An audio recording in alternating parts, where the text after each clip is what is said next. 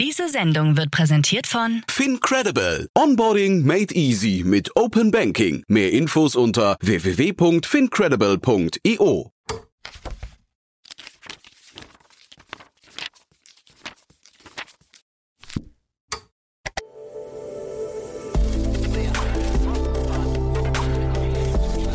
Startup Insider Daily. Read Only. Der Podcast mit Buchempfehlungen von und für Unternehmerinnen und Unternehmer. Hallo und herzlich willkommen zu Startup Insider Read Only. Schön, dass du wieder dabei bist. Mein Name ist Annalena Kümpel und für dieses gemütliche Sonntagsformat interviewe ich Autorinnen und Autoren von relevanten Businessbüchern. Heute spreche ich mit Professor Ulrich Lichtenthaler. Er ist Professor für Management und Entrepreneurship an der International School of Management in Köln. Und er hat ein Buch herausgegeben, das heißt Sustainability als Wettbewerbsvorteil wie Unternehmen von Nachhaltigkeit und Innovation profitieren. Wir haben über verschiedene Aspekte von Nachhaltigkeit gesprochen. Ich habe natürlich auch ganz viel kritisch dazu nachgefragt, was er denn glaubt, wie sich unsere Wirtschaft entwickeln, wie Unternehmen diese Transformation schaffen können. Wir haben über ein paar Unternehmensbeispiele gesprochen, haben zum Beispiel ein bisschen in die Strategie von Audi reingeguckt. Er hat so ein Adidas-Beispiel mitgebracht und ein Startup aus Köln, Plastic Beans haben wir uns auch noch angeguckt. Ansonsten sind ganz, ganz viele spannende Gedanken zur Entwicklung von Unternehmen in Richtung Nachhaltigkeit dabei. Ich wünsche euch ganz viel Spaß beim Hören.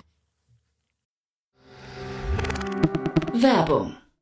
Hi, hier ist Nina aus dem Content-Team von Startup Insider. Vielleicht hast du es ja schon gehört, wir haben endlich neben unserem Hauptkanal Startup Insider nun auch separate Kanäle für unsere verschiedenen Formate eingerichtet. Wenn du zum Beispiel nur unser tägliches Nachrichtenupdate Startup News hören möchtest, kannst du ab jetzt ausschließlich den Startup News Kanal abonnieren. Gleiches gilt für Investments und Exits, Startup Spotlight und alle anderen Formate, die zukünftig kommen werden. Die volle Ladung Startup Insider, also alle Formate, gibt es natürlich weiterhin hier auf dem Hauptkanal. Also, um die einzelnen Kanäle zu abonnieren, besuche jetzt startupinsider.de/slash insider. Wir sehen uns auf deinem Lieblingskanal. Startup Insider Daily. Read Only. Hallo Ulrich, herzlich willkommen bei Startup Insider Read Only. Schön, dass du da bist. Wie geht's dir? Mir geht's gut. Schön hier zu sein. Ähm, vielen Dank für die Einladung. Ja, so, super, super gerne. Du hast ein Buch geschrieben, beziehungsweise eins herausgegeben in dem Fall. Sustainability als Wettbewerbsvorteil, wie Unternehmen von Nachhaltigkeit und Innovation profitieren. Warum dieses Buch? Ähm, genau, hast den Titel gerade schon perfekt auf den Punkt gebracht ähm, an, an, und auch gesagt, dass es sich tatsächlich auch um Herausgeberband handelt. Also ich habe das Buch nicht komplett allein geschrieben. Ähm, zum einen gibt es einen Mitherausgeber, ähm, das ist der Felix Frohnapfel, ähm, der ist wissenschaftlicher Mitarbeiter ähm, am Entrepreneurship Institut an der ISM und auch Startup Consultant. Ähm, und äh, an der Stelle ganz, ganz herzlichen Dank an ihn auch für die super Zusammenarbeit. Und zum anderen haben aber natürlich die meisten Kapitel davon Experten aus großen Unternehmen, aus Startups und aus verschiedenen sonstigen Institutionen ähm, verfasst ähm, rund um genau dieses Thema. Warum das Thema an sich und warum haben wir uns das ausgesucht? Ähm, das Thema liegt mir persönlich sehr am Herzen. Ähm, ich glaube, das ist der mhm. erste wichtige Punkt. Nachhaltigkeit an sich sollte uns wahrscheinlich allen am Herzen liegen. Ähm, aber nicht nur deswegen, sondern ähm, vor allem, weil ich auch sehe, dass es aus meiner Sicht eine riesengroße Chance ist ähm, für Unternehmen, ähm, auch hier wieder für Startups einerseits, für große etablierte Unternehmen andererseits aber auch. Ähm, und da gibt es noch wahnsinnig viele Potenziale, die häufig bisher ungenutzt bleiben. Und genau darum geht es auch mhm. schwerpunktmäßig in dem Buch. Ja, erzähl uns mal ein bisschen was über die Brille, aus der du auf dieses ganze Thema guckst. Was ist dein Hintergrund? Genau, mein Hintergrund ist, ähm, dass ich aus dem Innovationsmanagement ähm, herauskomme. Also ich bin von Haus aus ähm, BWLer ähm, und habe im Rahmen meiner Doktorarbeit, das sind bald schon verrückte 20 Jahre her, äh, mal angefangen, mich ähm, mit dem Thema Technologie und Innovationsmanagement, also alles, was quasi irgendwie neu ist, in Unternehmen zu beschäftigen. Und das Thema hat mich seitdem eigentlich auch nicht wirklich äh, wieder losgelassen. Ähm, das bedeutet auch, ähm, dass ich in, in unterschiedlichster Form ähm, in die, der ganzen Zeit mit äh, verschiedenen Unternehmen zusammengearbeitet gearbeitet habe, ähm, in Forschungsprojekten eher im akademischen Umfeld oder aber auch ähm, als Unternehmensberater. Ähm, bin jetzt seit fünf Jahren ähm, an der ISM, das ist eine ähm, private Hochschule, auch mit dem Schwerpunkt auf, auf Management. Ähm, und dieses Thema Innovation und auch Transformation von Unternehmen, das treibt mich tatsächlich eben um. Und das ist ein so ein Punkt, wo man sagen muss, der kommt momentan beim Thema Nachhaltigkeit ähm, tatsächlich ein bisschen zu kurz, ähm, weil viele Unternehmen Nachhaltigkeit als den relevanten Megatrend ähm, auch erkannt haben ähm, mhm. und sich aktiv dem Thema widmen. Ähm, als der Megatrend, der es tatsächlich auch ist. Sie konzentrieren sich aber auch momentan häufig darauf zu sagen, wie können wir denn möglichst effizienter werden? Ähm, und die Frage, wie kann man vielleicht ganz neue Ansätze verfolgen? Also wie kann man wirklich Nachhaltigkeit auch als Chance für Innovation und echte Transformation sehen, ähm, die fällt häufig leider noch hinten runter. Und ähm, ich glaube, da, wie ich gerade schon gesagt habe, gibt es noch sehr, sehr viel Potenzial. Zum einen für Startups, zum mhm. anderen aber auch zur Transformation von bestehenden Unternehmen. Wenn du sagst Nachhaltigkeit als Chance für Innovation, ähm, sagt mein Kopf erstmal, ist das nicht umgekehrt? Ist nicht eigentlich Innovation eine Möglichkeit zu mehr Nachhaltigkeit? Genau, also man kann es von beiden Seiten mit Sicherheit ähm, mhm. quasi sich anschauen. Ähm, die, die Sichtweise, egal welche, welche Brille man quasi dort aufzieht ähm, und aus welcher Richtung man quasi schaut, ähm, die ist eigentlich fast schon egal. Die Hauptherausforderung eigentlich ist, dass viele Unternehmen, gerade auch am Standort Deutschland, und das ist vielleicht so ein bisschen auch ähm, eine Brille, ähm, die, wir, die wir in Deutschland dann häufig aufhaben, äh, war nämlich bei der Digitalisierung häufig auch so, dass viele Unternehmen sagen, okay, hier gibt es einen neuen Riesentrend, vor einigen Jahren Schwerpunkt mhm. Eher auf Digitalisierung, momentan Schwerpunkt eher auf Nachhaltigkeit. Und die fragen sich jetzt, äh, wie können wir denn die bestehenden Prozesse, die wir ohnehin schon haben und das, was wir ohnehin schon machen, wie können wir das noch besser machen? Wie können wir das noch effizienter machen? Ähm, und, äh, und da hört es häufig dann letztendlich eigentlich auf. Und das ist zwar richtig und wichtig, das wird jetzt bei, bei Nachhaltigkeit häufig immer diskutiert unter dem Stichwort No Net Loss. Also wie kann man versuchen, negative Auswirkungen von Geschäftsaktivitäten möglichst zu verringern. Also wie kann man mhm. beispielsweise im Produktionsprozess Energie einsparen? Wie kann man andere Ressourcen einsparen? Also wie kann man die Ressourceneffizienz steigern? Das ist eine super Sache, die ist auch sehr wichtig. Ähm, aber die reicht eben häufig noch nicht aus. Ähm, und äh, da gibt's noch die zweite Komponente und das ist eben eher die Frage, genau wie du es gerade schon gesagt hattest, wie können wir Nachhaltigkeit nutzen ähm, für echte Innovation? Also wie können wir vielleicht ganz neue Lösungen ähm, anbieten für unsere Kunden? Wie können wir vielleicht interne Abläufe ganz neu aufsetzen und nicht immer nur die bestehenden Dinge ein kleines bisschen weiter optimieren und verbessern? Also wie können wir echte Innovation, Transformation anschieben und jetzt uns nicht quasi nur beschränken auf Effizienz und weitere Optimierung? Mhm. Hast du Beispiele aus Deutschland, wo das schon passiert? Genau, wir haben in dem, in dem Buch tatsächlich ähm, eine ganze Reihe von, von Experten ähm, aus verschiedenen Unternehmen ähm, versammelt, die auch Beispiele aus ihren Firmen jeweils nennen. Und das sind so ein paar große und bekannte Namen dabei, ob das jetzt Audi ist, DM Drogeriemarkt beispielsweise, ähm, HSBC aus dem, aus dem Finanzsektor, ähm, aber auch Unternehmen, die man vielleicht gar nicht... Jägermeister habe ich gelesen. Jägermeister, ich wollte es gerade sagen, genau. Ähm, also auch die kümmern sich tatsächlich um Nachhaltigkeit ähm, oder aber auch sonst ganz unterschiedliche andere Branchen, Miele beispielsweise, die Stadtwerke, Iserlohn. Ähm, also wir haben bewusst auch Experten aus ganz vielen unterschiedlichen Branchen angesprochen.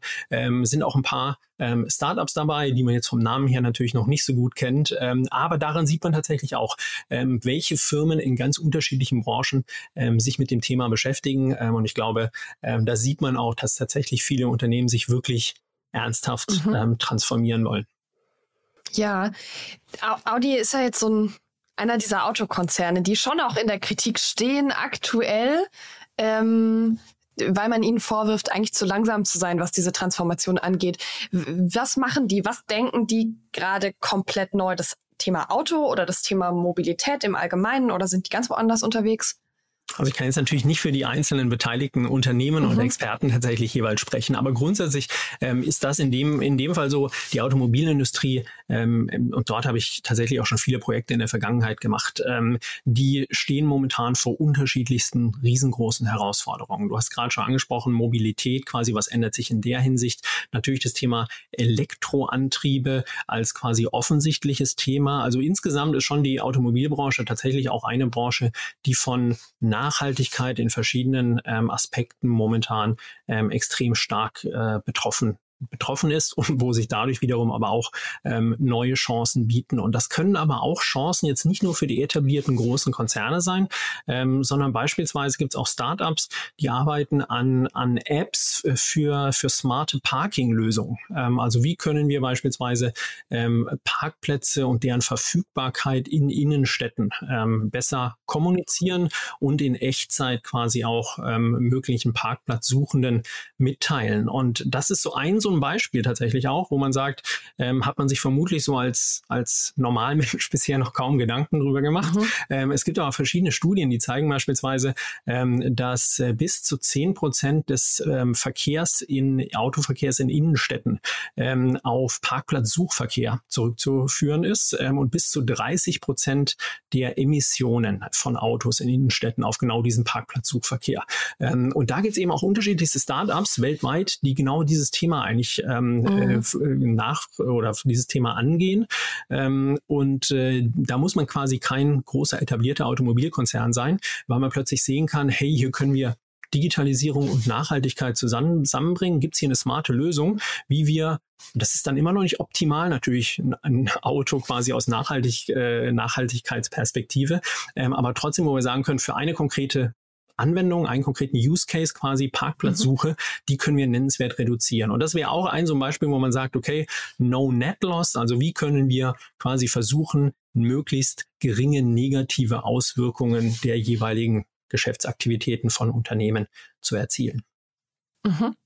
Wir haben ja in, in Aachen Professor Günther Schuh, der ist hier bestimmt auch schon über den Weg gelaufen mit äh, dem Ego, dem E-Scooter und jetzt das neue Ding heißt Evolution, glaube ich. Ähm, der, der ja einfach irgendwie in, auf eine ganz neue Art und Weise Elektroautos baut und vor allem die äh, Prozesskette auf dem Weg zur Autoentwicklung vollständig verändert. Sind es die Dinge, die du meinst, wo du sagst, das brauchen wir eigentlich?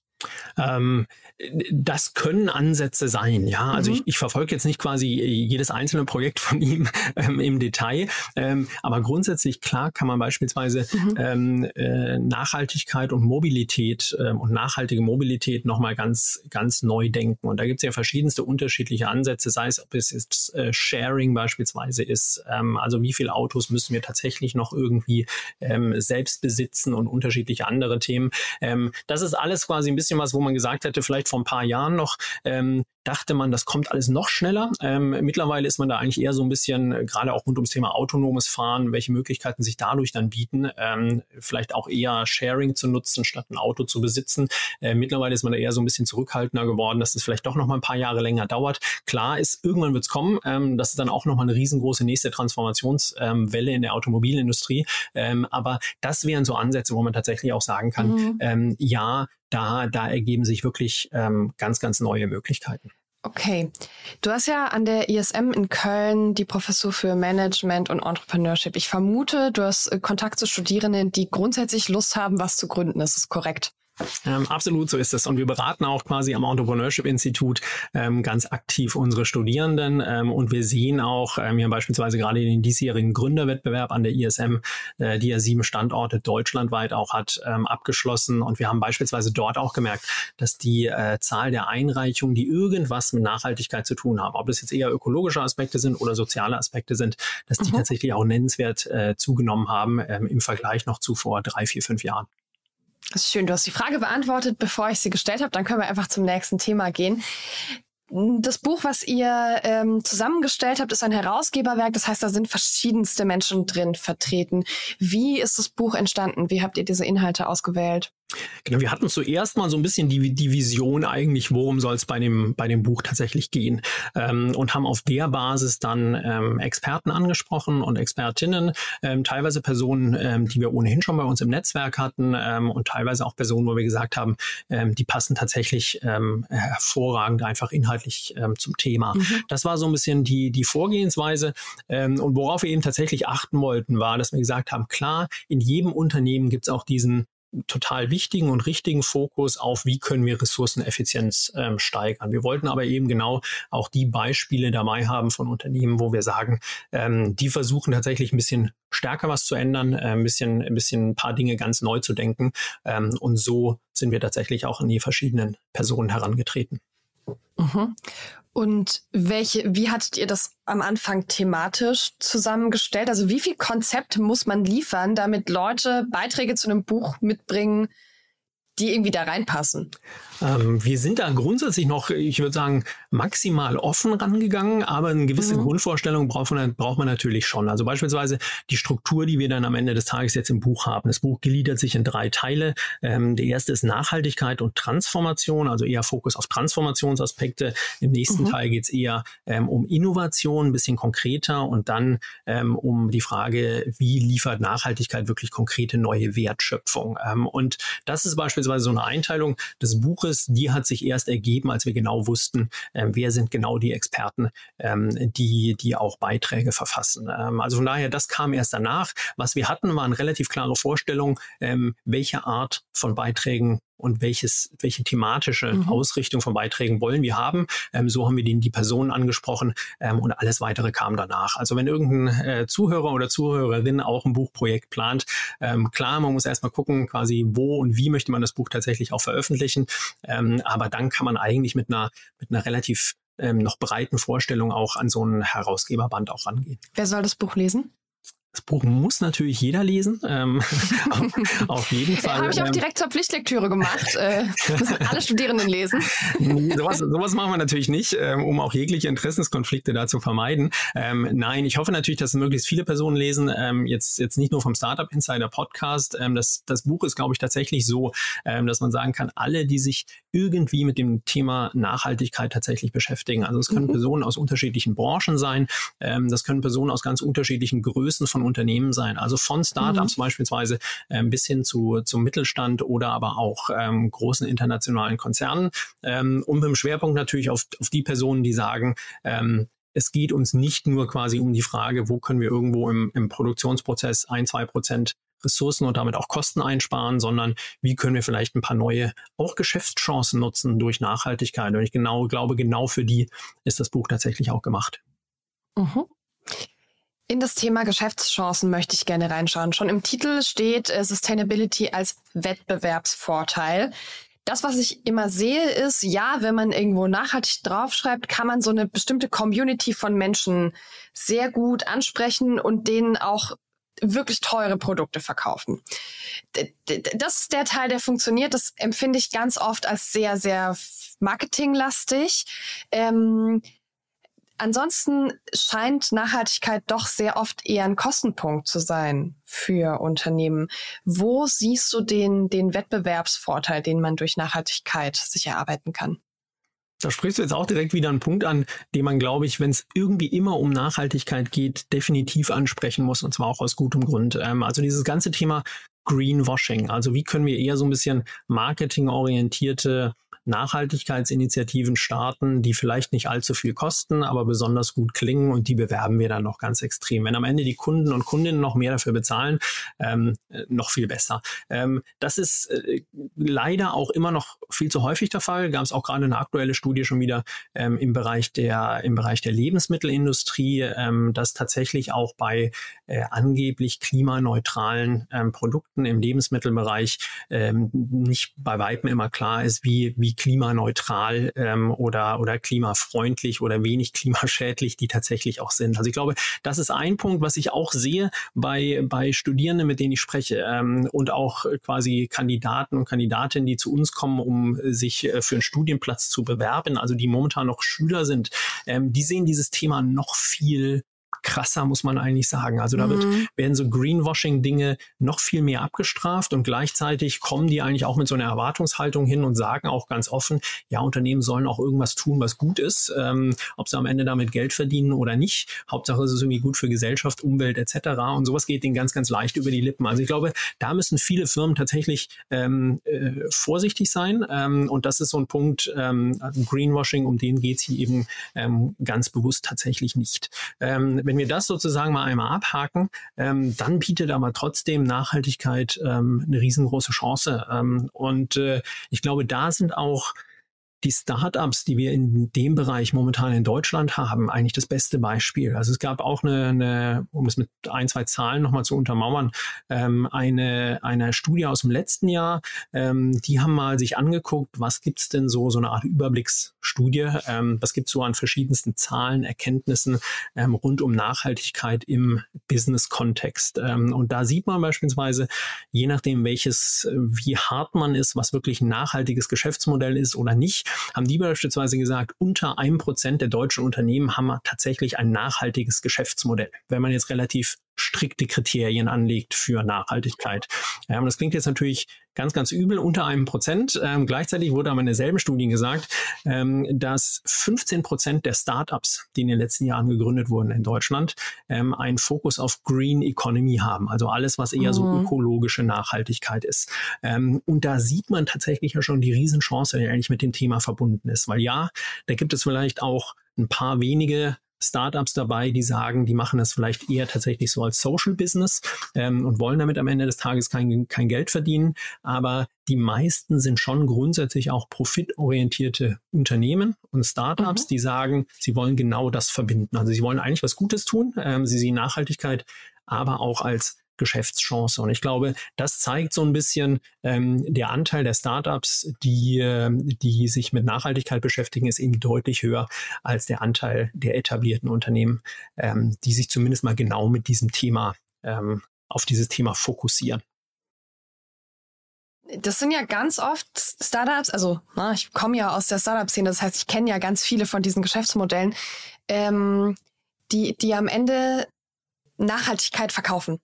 Also die verkaufen ein, ein Produkt oder eine Dienstleistung, die ganz spezifisch den Zweck hat, nachhaltiger zu sein als andere Lösungen.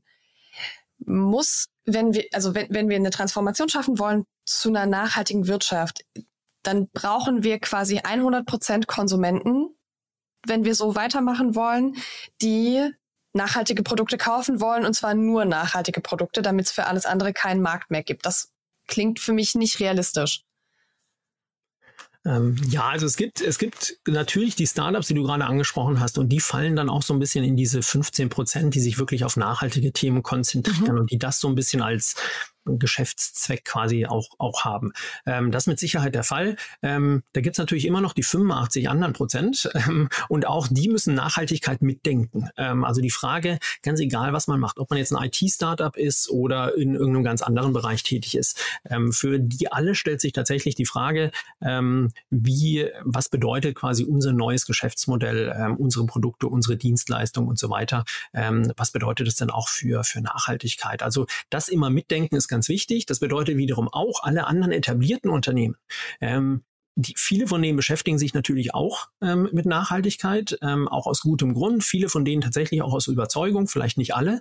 Ähm, mhm. Heißt das aber, dass jetzt quasi alles, was irgendwo wirtschaftlich passiert oder alles, was wir irgendwie konsumieren, ähm, zu 100 Prozent immer nachhaltig sein muss oder dass das alles tatsächlich darauf ausgerichtet werden ähm, muss, bis zum gewissen Grad ja. Gleichzeitig ist es aber auch so, es gibt viele Dinge in Unternehmen, da sagt, kann man sagen, das ist jetzt per se so die ganz typischen etablierten Prozesse.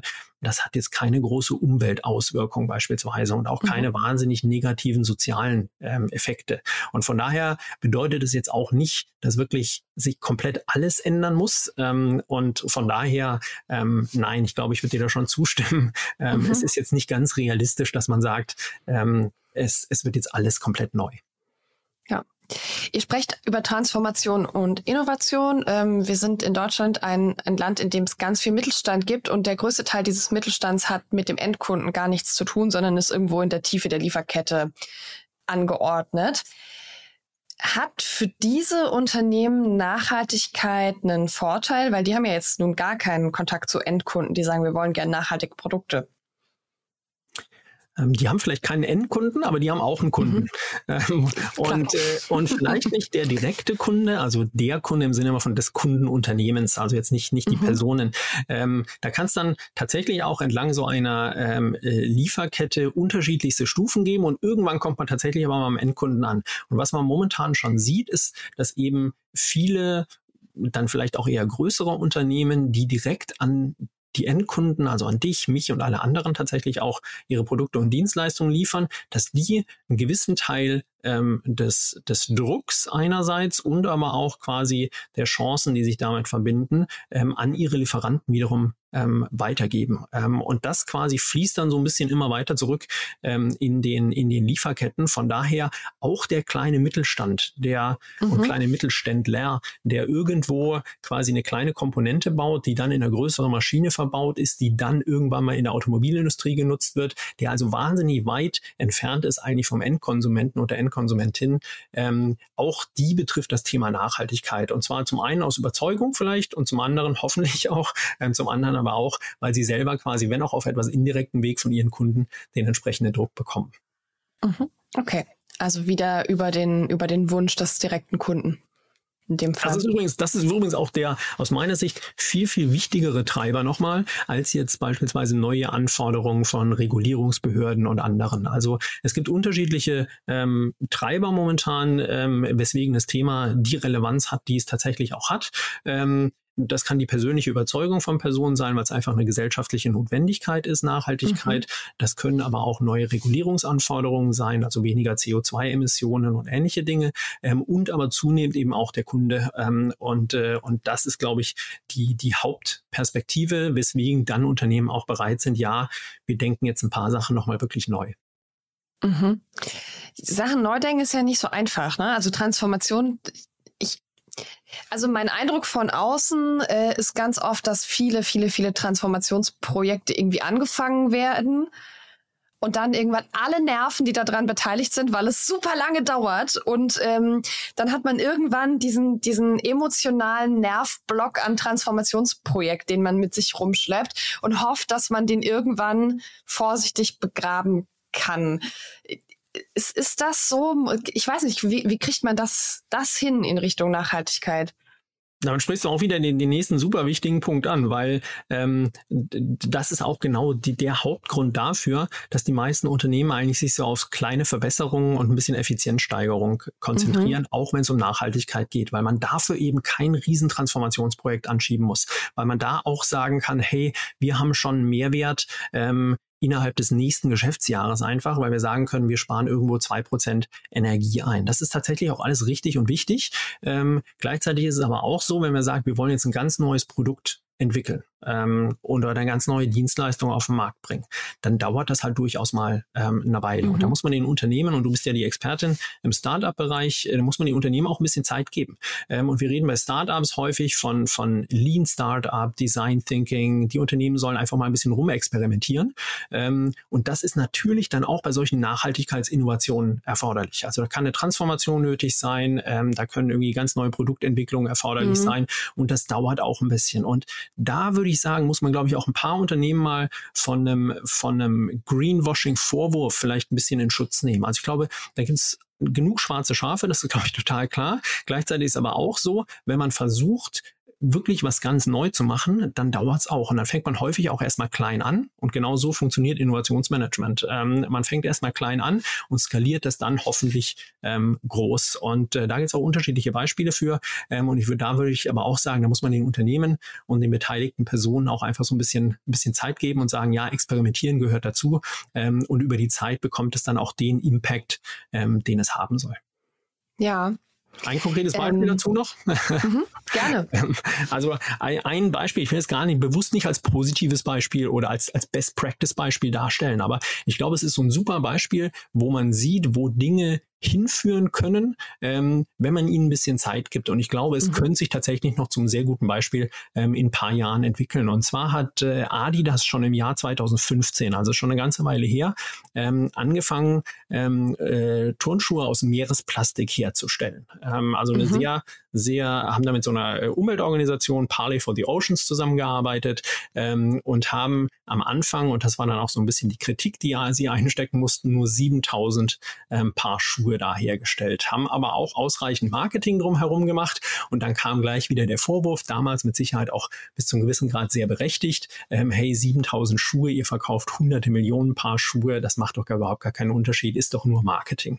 Ähm, das war damals mit Sicherheit auch richtig. Jetzt sind wir eine ganze Reihe von Jahren weiter. Ähm, die haben mittlerweile ähm, ihr Stückzahlen davon in Millionenhöhe ähm, und haben das auch quasi auf ihr gesamtes Pro Produktprogramm sind sie zumindest dabei, das momentan auszurollen. Mhm. Nicht vielleicht alles aus Meeresplastik, aber die haben beispielsweise auch eine Produktlinie Made to be Remade, ähm, die eben Recycling von Sneakern, Laufschuhen und sonstigen ähm, Schuhen ähm, auf demselben Qualitätsniveau ähm, ermöglicht. Also dass mhm. man tatsächlich sagen kann, ein Sportschuh wird auch künftig wieder zu einem Sportschuh ähm, ohne Qualitätsverlust. Ähm, und wenn man das jetzt nochmal weiterdenkt und man sagt, man kommt in vielleicht nochmal fünf Jahren ähm, zu einer Situation, wo man sagt, da wird dann auch nicht nur in geringem Umfang, sondern wirklich nennenswert ähm, und auch zertifiziert und alles, was dazugehört, ähm, beispielsweise Meeresplastik genutzt für die Herstellung von ähm, neuen Turnschuhen, die dann am Ende auch wirklich auf gleichem Qualitätsniveau recycelt werden können,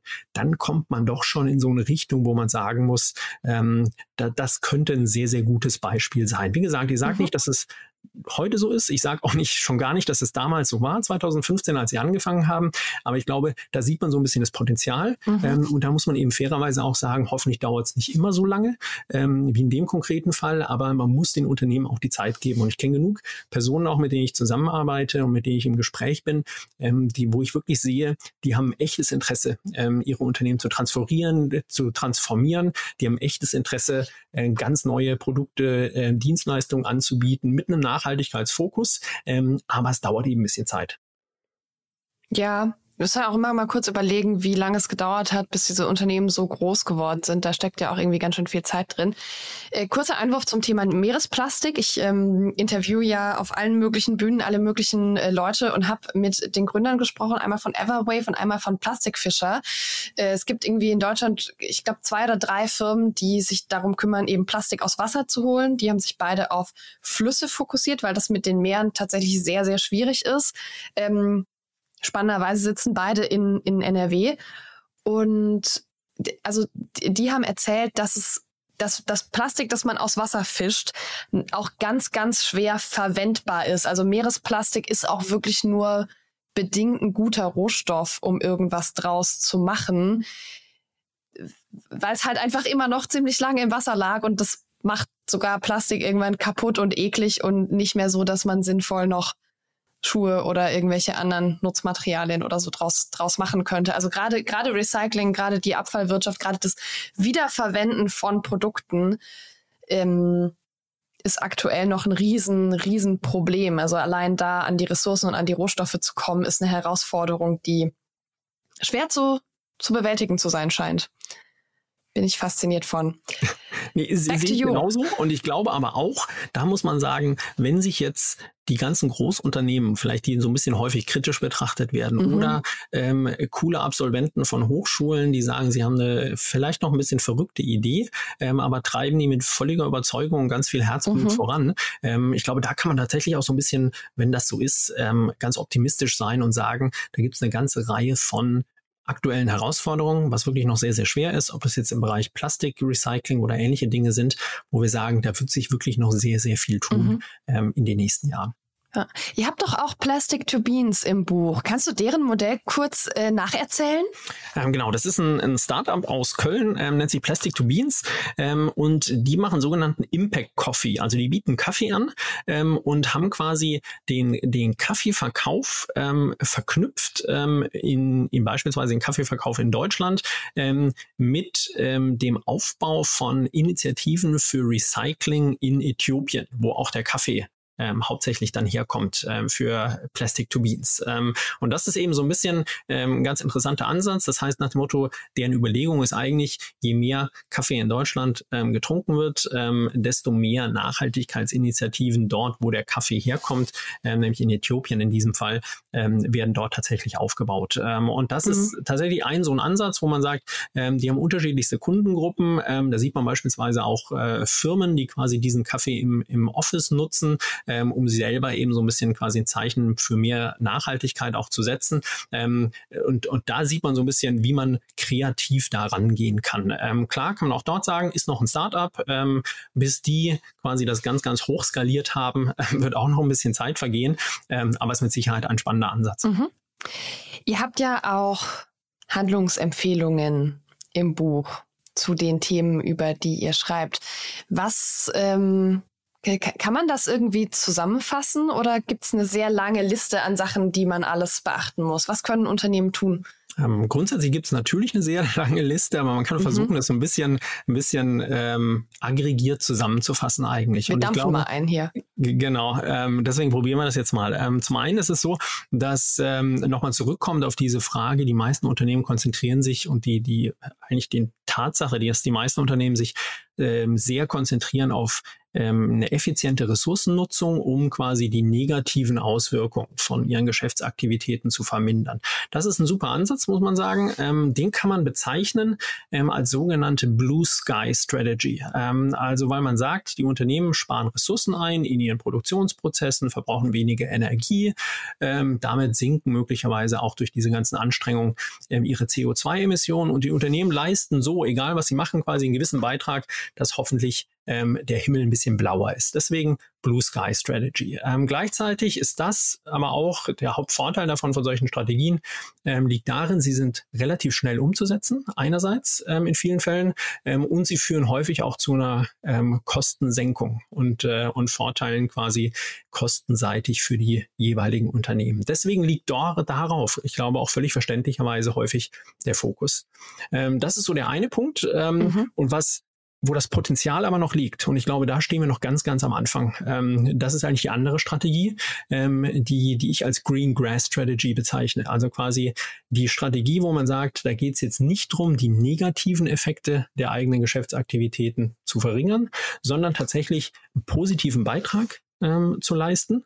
Ähm, ein Net Positive Impact wird es auch ähm, im Nachhaltigkeitssprech ähm, genannt. Also man will einen positiven Beitrag leisten, indem man neue Geschäftsaktivitäten ähm, identifiziert, ähm, die sich dann möglicherweise auch finanziell lohnen können, die einen Wettbewerbsvorteil für die Unternehmen darstellen, wo man aber sagt, ja, das Unternehmen tut was Gutes für die Gesellschaft mhm. oder für die Umwelt ähm, und baut aber gleichzeitig was Neues auf. Und deswegen Green Grass Strategy, da wächst was und gedeiht etwas, ähm, hoffentlich wie wunderschönes grünes Gras. Ähm, und da sieht man eben mit verschiedenen Studien, die meisten Unternehmen, egal ob das jetzt in Deutschland ist oder sonst aber auch in anderen Ländern, konzentrieren sich bei ihren Nachhaltigkeitsinitiativen, die sie in den letzten Jahren gestartet haben, fast ausschließlich auf unterschiedliche wichtige Dinge zwar, die sich aber alle quasi auf diesen Blue Sky ähm, Bereich konzentrieren. Also wie können wir negative Auswirkungen verringern? Und diese Überlegung, wie können wir eigentlich, und damit sind wir wieder beim Buchtitel, Innovation, Transformation, ganz neue Lösungen entwickeln, quasi im Sinne von, wie lassen wir was grünes Wachsen, die Green Grass Strategy, ähm, da passiert eigentlich noch viel zu wenig. Und selbst viele der Unternehmen, die sich selber vielleicht so ein bisschen auf die Schulter klopfen ähm, und sagen, wir sind eigentlich Pioniere im Bereich Nachhaltigkeit, ähm, die lassen diesen zweiten Aspekt der Green Grass Strategy eigentlich häufig ähm, hinten runterfallen. Da gibt es unterschiedliche Tools, die man nutzen kann, Sustainability Innovation Map oder verschiedene andere Ansätze, wo man sagt, wie können wir uns dem Thema denn ähm, strategisch und wie können wir uns dem Thema auch möglichst systematisch tatsächlich widmen. Ähm, und genau da liegen häufig eben auch die Geschäftschancen. Ähm, und wir sehen ja an dieser relativ relativ großen Anzahl von Startups, die sich ähm, dem Thema Nachhaltigkeit wirklich komplett verschrieben hat, ähm, die sehen genau diese Geschäftschancen, die sich durch eine Green Grass Strategy auch ergeben. Mhm. So, jetzt haben wir über das Thema Nachhaltigkeit gesprochen, ungefähr 35 Minuten lang. Das bedeutet, wir haben natürlich auf gar keinen Fall alles angesprochen, was man dazu sagen könnte. Da ähm, säßen wir hier ab jetzt für immer und könnten beide nie wieder was anderes tun. Wir gehen jetzt aber trotzdem aufs Ende dieses Podcasts zu und am Ende ähm, so, suche ich immer noch nach letzten Tipps oder Hinweisen oder äh, Wünschen an unsere HörerInnen und das sind, ist ja die Startup-Szene in Deutschland. Deswegen, lieber Ulrich, was hast du für unsere Zielgruppe noch mitzugeben? Ich glaube, wir haben tatsächlich über sehr viele Punkte gerade schon ähm, gesprochen. Klar kann man nie alles irgendwie tatsächlich umfassen auch. Ähm, ein Punkt, der mir aber wirklich auch noch am Herzen liegt, den wollte ich noch ansprechen. Und zwar ist mhm. das die Sichtweise der, der jüngeren Generation, mit denen ich ja tatsächlich auch im Hochschulumfeld jetzt, jetzt mhm. laufend zu tun habe. Ähm, und das ist jetzt egal, wie man die genau bezeichnet, ob das jetzt die, äh, die Gen Z ist oder andere Generationen quasi, die vielleicht sogar noch ein bisschen jünger sind. Man kann die auch zusammenfassen als die sogenannten Sustainable Natives. Ähm, mhm. Also quasi die jüngere Generation, die mit Nachhaltigkeit eigentlich als Kernthema um sie herum schon aufgewachsen ist. Ähm, und die kommen tatsächlich eben mit einer ganz anderen ähm, Erwartungshaltung und Anspruchshaltung ähm, jetzt mittlerweile an die Hochschulen, ähm, dann in absehbarer Zeit auch an den Arbeitsmarkt. Ähm, und mein Eindruck ist, dass viele Startups und mit Sicherheit aber auch die meisten großen und mittleren etablierten Unternehmen darauf überhaupt nicht vorbereitet sind. Und ähm, ich glaube, das ist ein Punkt, wo man sagen kann, ähm, da können wir jetzt über so offensichtliche Dinge wie Employer Branding beispielsweise sprechen. Also wie machen sich vielleicht kleine Startups auch total attraktiv für diese Generation, ähm, weil die sagen, ja, sie wollen tatsächlich in solchen Unternehmen arbeiten, die so einen oft genutztes Wort Purpose haben, mit dem sie sich mhm. identifizieren können. Ähm, oder aber auch ähm, andere Unternehmen, quasi Großunternehmen, für die das möglicherweise genauso gilt. Gleichzeitig kann man aber auch sagen, genau dort wieder auch, wo liegen denn die Geschäftschancen für ganz neue Lösungen, die sich auch ergeben im Zusammenhang mit dieser Generation der Sustainable Natives. Und du hast vorhin schon so ein bisschen dich gewundert, auch selbst Jägermeister ähm, ist Teil des Buches ähm, und macht sich intensiv Gedanken um Nachhaltigkeit. Ähm, und klar, auch wenn je nachdem, wie alt und jung die Zuhörerinnen sind ähm, des Podcasts, ähm, auch wenn die natürlich feiern gehen. Ähm, diese Generation macht sich logischerweise ganz intensive Gedanken auch, ob das jetzt Studenten ähm, und Studierende ähm, an, der, an der Hochschule sind oder egal wo, die machen sich alle um genau solche Themen Gedanken und es betrifft dann möglicherweise eben auch ähm, die Frage, welche Partygetränke werden getrunken oder auch nicht. Also von daher, es hat unterschiedlichste Auswirkungen ähm, und ich glaube, diese Sicht einfach, wer und was sind die Sustainable Natives und was treibt die tatsächlich um und was, wie wirkt sich das für mein Startup aus und wie wirkt sich das für mein Unternehmen, in dem ich arbeite, aus, ganz egal welcher Größe. Ähm, ich glaube, das ist ein Punkt, den man tatsächlich ähm, viel, viel stärker berücksichtigen sollte und das wird mit einer Emotionalität eigentlich angegangen, dieses Thema von den Personen auch, ähm, dass man sagen muss, ähm, das wird uns im Zweifel noch ein bisschen mehr treffen als die digitale Transformation, ähm, die noch nicht abgeschlossen ist, aber die vielleicht ein bisschen früher angefangen hat. Ulrich, danke dir für deine Zeit und deinen Input und wir hören uns beim nächsten Buch. Bis dann. Sehr gerne, vielen Dank. Werbung. Hi, ist Paul. Product Manager bei Startup Insider. Willst du wissen, welche Startups aus Hamburg, Mannheim oder vielleicht auch Bielefeld sich mit künstlicher Intelligenz beschäftigen? Oder wie zum Beispiel das Portfolio von Earlybird oder HV Capital aussieht? Entdecke all das und noch viel mehr auf unserer Plattform. Kostenlos und ohne Begrenzungen. Unsere Datenbank umfasst über 20.000 Profile aller relevanten Startups, Investoren und Personen, die darauf warten, von dir entdeckt zu werden. Also, wenn ich dein Interesse geweckt habe, schau einfach mal auf unserer Plattform vorbei unter startupinsider.de/slash insider. Startup Insider Daily. Read Only. Der Podcast mit Buchempfehlungen von und für Unternehmerinnen und Unternehmer. Und damit sind wir auch schon am Ende der heutigen Folge Startup Insider Read Only. Schön, dass du bis jetzt dabei warst. Ich hoffe, du hast was mitgenommen, ein paar neue Gedanken und hattest auch Freude beim Hören. Ich wünsche dir jetzt eine fantastische Woche und wir hören uns nächsten Sonntag wieder zum Interview. Bis dann.